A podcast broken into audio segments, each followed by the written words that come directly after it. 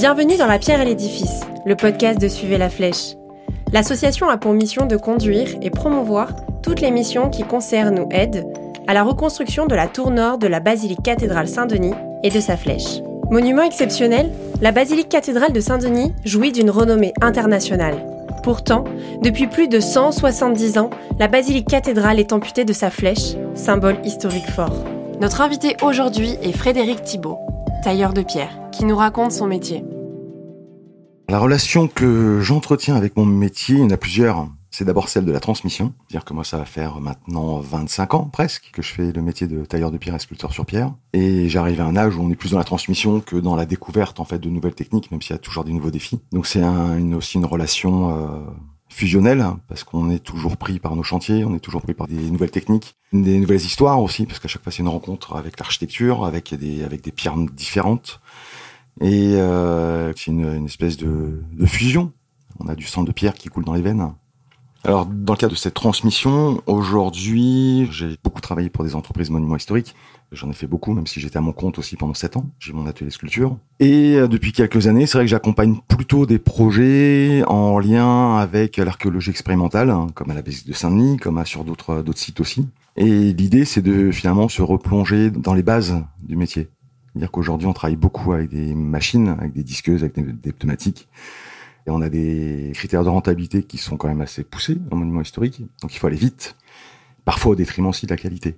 Donc ça peut arriver. Donc l'idée aujourd'hui d'arriver à bientôt 50 ans et d'avoir l'opportunité de travailler vraiment sur la, la, réflexion, sur la mise en œuvre, sur la méthodologie de la taille de pierre, de sa pose, de son extraction, bah c'est des petits plaisirs dont on va profiter. J'ai fait beaucoup de chantiers dans le cadre de différentes expériences en fait hein, que j'ai pu avoir en monument historique. Bah, c'est vrai que j'ai quand même pas mal bougé puisque j'ai fait mon tour de France aussi, donc pendant quelques années, de 96 à peu près jusqu'en 2004 où je suis devenu sédentaire. Donc ça m'a donné l'opportunité de travailler dans plein d'entreprises différentes, dans plein de régions différentes aussi.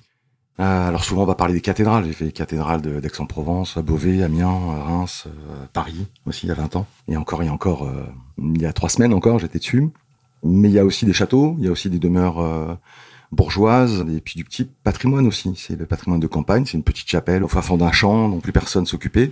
Et puis avec souvent la volonté, une volonté politique, parce que c'est toujours important que les collectivités aient envie aussi de conserver, de restaurer ce petit patrimoine, et ben, se donnent les moyens de pouvoir faire appel à des, entreprises de, tailleurs de pierre ou de sculpteurs pour restaurer ce patrimoine. Après, moi, j'ai un attachement particulier aussi à la Touraine, au château d'Azay-le-Rideau, par exemple, où euh, j'ai travaillé sur la restauration de la façade extérieure donc sur cours, c'est la première Renaissance française, c'est absolument somptueux. Et puis c'était aussi euh, sur cette façade que j'ai le soir après le travail, je faisais un relevé, donc le dessin d'un élément d'architecture qui m'a servi à réaliser mon travail de compagnon. Donc le soir après, j'étais sur la planche à dessin, à l'époque où on n'avait pas AutoCAD. Donc à tour dessiner comme ça, me balader pendant quelques temps encore avec tous mes dessins, et puis après trouver un moment pour euh, tailler euh, la copie de cet élément. C'était un piédestal, donc première Renaissance française. Très joli. Ce petit passage entre la, la, la fin du gothique tardif et puis la Renaissance en France, c'est très très beau.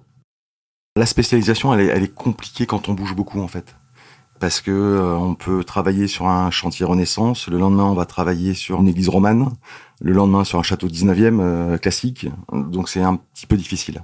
Après, on peut avoir des sensibilités, on peut être plus attiré par tel ou tel style ou telle ou telle pierre. C'est vrai que le, bah, tuffeau euh, de Touraine, c'est une pierre qui est très très fine, très agréable à tailler, c'est voluptueux. Enfin, il y a un rapport aussi très tactile en fait avec la matière.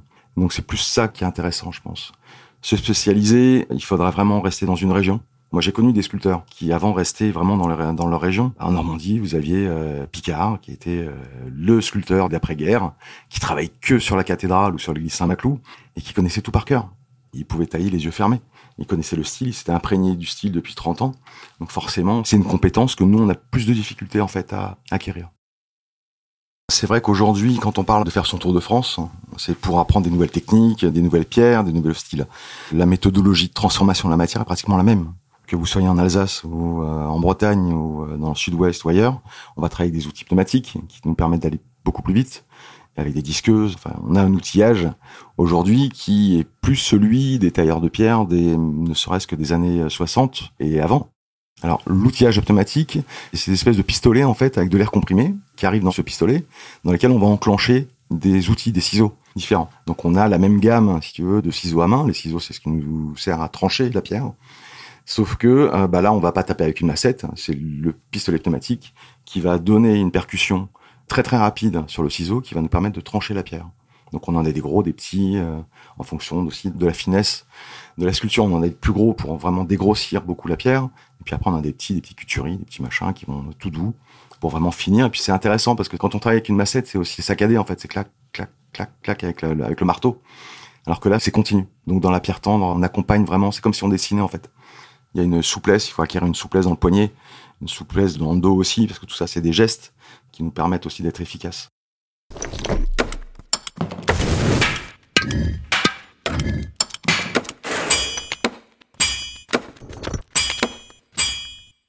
Après quelques années de chantier, j'ai eu l'opportunité en fait d'accompagner la création d'une entreprise sur Paris. Donc j'avais encore mon atelier de sculpture dans le Grand Nord à Lille et au Salon du Patrimoine, qui est un des lieux euh, de rencontre hein, incontournables dans le milieu des monuments historiques. J'ai eu l'occasion de rencontrer le nouveau patron d'une entreprise auvergnate qui souhaitait créer une agence à Paris pour développer et sortir un petit peu de l'Auvergne. Donc on était deux à lancer cette aventure et de ce fait-là, mon activité m'a amené aussi à répondre davantage aux appels d'offres. C'est quelque chose que je commençais à faire en tant qu'indépendant. Parce qu'il faut aussi rentrer du chantier. Et tout de suite, euh, dès qu'on veut bosser sur des grands chantiers avec des montants un peu conséquents, ça passe par des appels d'offres. Alors qu'auparavant, on travaille plutôt quand on est sculpteur indépendant. On va plutôt travailler pour des gros ateliers en sous-traitant, en tant qu'indépendant. Et puis, à un moment donné, on aime bien avoir aussi notre nom écrit sur le, panneau, plutôt que de voir toujours le nom de ces grands ateliers très réputés. Mais en même temps, c'est avec ces ateliers-là, dans ces ateliers, qu'on arrive aussi à acquérir de l'expérience, de la rapidité, parce qu'effectivement, ils vont pouvoir toucher des gros chantiers où il va y avoir 30 euh, gargouilles à faire, des centaines de crochets. Enfin, c'est là où on va s'exercer vraiment au niveau de la main et de la rapidité. Donc forcément, après, l'évolution du métier peut paraître un peu moins sexy, mais en même temps, ça fait partie aussi des compétences qu'on doit acquérir au fur et à mesure dire que c'est la gestion aussi quotidienne d'un chantier, avec toute la sécurité, avec euh, le suivi, les débours, enfin le côté financier aussi qui est important. Et l'expérience qu'on a pu acquérir en tant que sculpteur sur les chantiers permet quand même d'accompagner plus facilement aussi les jeunes. On prend d'autres indépendants, on a des salariés, on a d'autres entreprises. Une gargouille, je sais que ça va être cinq jours, quoi. On va pas me la raconter. Et puis j'ai ce regard qui permet aussi d'accompagner. La main travaille moins, mais le regard est toujours présent. Et très très important pour bien analyser aussi un style, voir si tout est en place et puis euh, pouvoir conseiller le sculpteur à progresser aussi en fait. Quand moi je pose une gargouille ou je fais une petite bout de sculpture sur une cathédrale ou sur un bâtiment, euh, oui, je suis content parce que ça va rester là et que même si moi mes enfants quand on se bat dans Paris, ils en ont marre que je leur dis bah tiens ça c'est moi qui l'ai fait, ça c'est moi qui l'ai fait, ça c'est moi qui l'ai fait. Enfin à un moment donné on passe c'est notre boulot de toute façon. Mais c'est des sculptures en plus qui seront vues quoi par les pigeons au mieux quoi parce que les gargouilles sont hautes, parce que les crochets, les décors ils sont hauts. Après, de temps en temps, on peut faire des trucs plus bas où les gens vont vraiment se poser dessus. Quand j'ai fait sur la cathédrale d'Aix-en-Provence, je refaisais des chapiteaux euh, romans, historiés. C'est dans, le cloître. Il est quoi? Il est 11e, ce, ce, ce cloître magnifique. Et l'architecte nous avait demandé de remettre la date dans un petit coin parce que tellement on avait bien bossé quand même. Donc euh, on était vraiment dans l'esprit. Et donc oui, ça fait plaisir. Des années, je suis repassé après dans ce cloître avec mes mômes. Puis il y avait la guide qui était là et qui racontait que c'est deux compagnons qui avaient fait ces chapiteaux-là il y a 10 ans, 15 ans, 20 ans, je sais plus quoi. Donc c'était drôle parce que ça crée aussi des histoires. Parce que nous, on était sur notre Tour de France. On était super bien avec le curé de la cathédrale, avec toute l'équipe, tout le quartier. On était identifiés comme tel aussi. Comme deux jeunes qui faisaient leur Tour de France. Donc ça s'est gardé en fait. Et ça, c'est plutôt mignon quoi de voir ça avec les guides, de guide en guide, ils se retransmettent l'histoire de ces différents chapiteaux. Il y avait un lavement de pied, une descente de croix. Enfin, voilà, il y a plein d'histoires sur ces chapiteaux. Donc ça, c'est vrai que c'est plaisant. Après, on n'est pas des artistes. C'est-à-dire qu'un artiste, il va te faire une sculpture, il va la mettre sur un socle, au mieux, et il va installer son monument dans un endroit qui va être visible de tout le monde, en plus, il signe. Et à côté de ça, généralement, il va te faire un bouquin de 500 pages, qui t'explique la, la méthode, etc., qu'est-ce qu'il a voulu dire, etc. Donc nous, on n'est pas du tout dans ce délire-là, en fait. On est euh, faire une sculpture, refaire un chapiteau, refaire. On s'inscrit dans un monument qui nous dépasse. Donc c'est pas pour nous qu'on le fait. C'est plaisant, mais après, ça serait beaucoup d'orgueil, en fait, de se dire. Et je pense que quand on fait ce métier-là, il faut beaucoup d'humilité, au contraire.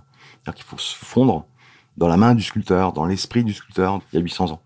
Si on a un peu d'orgueil, ça veut dire que tu vas mettre ta patte, tu peux pas t'empêcher. En plus, on est très empreint de 19e. Donc on va passer à côté d'un truc. Donc ça, ça marche pas. Ça, ça marche pas. Après, avec les tailleurs de pierre, oui, ils puissent poser un caillou euh, là-haut. Bien évidemment, c'est sympa. Quand je vois les tailleurs de pierre, là où les sculpteurs, les collègues sculpteurs à Notre-Dame, moi, c'est des sculpteurs que j'ai vus depuis 15 ans, tu vois, qui démarraient. Aujourd'hui, qui se tapent des pierres, mais magnifiques pour Notre-Dame. C'est exceptionnel. Parce qu'effectivement, il va être à la croisée, le grand arc qui est en train d'être reposé. Il a fait les têtes d'ange, là. Enfin, là, c'est absolument magnifique comme ouvrage à faire. C'est sur Notre-Dame. Taper les têtes d'ange de Notre-Dame. C'est chouette, quand même. Donc, on peut être fier, mais pas orgueilleux. Je pense que c'est quand même euh, la petite différence. Donc que ces tailleurs de pierre là, oui, qui seront à côté en médiation, ils puissent participer d'une manière ou d'une autre, c'est absolument nécessaire. Parce qu'il faut le donner aussi. euh, enfin, le tailleur de pierre, il taille. S'il taille des cailloux, c'est pour être posé. C'est pas pour euh, rester euh, sur un établi et à prendre la poussière.